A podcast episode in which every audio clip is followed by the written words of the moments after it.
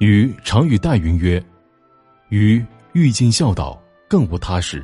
吾能教诸弟尽德业一分，则我之孝有一分；能教诸弟尽十分，则我孝有十分。若全不能教弟成名，则我大不孝矣。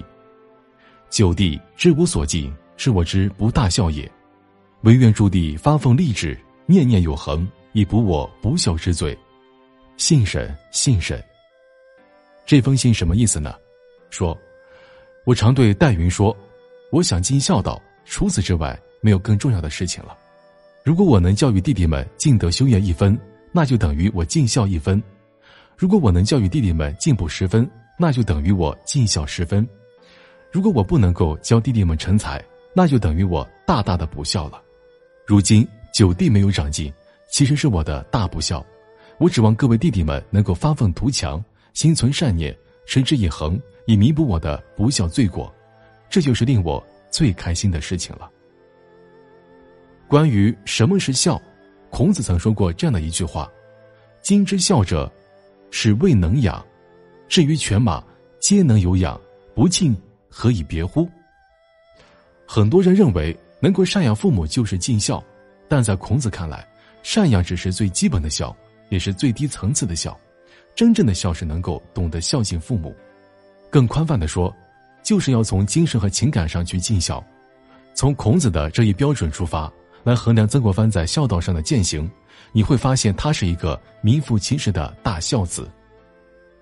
从上面这一封家书中可以看出，曾国藩把教育和督促弟弟们成才看作自己向父母尽孝的重要内容，这就超出了一般人对孝的理解。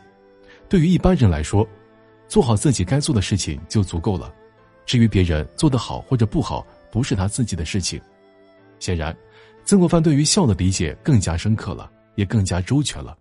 而他之所以能够做到这个境界，全是因为他能够站在父母的角度，充分的去考虑父母的感受。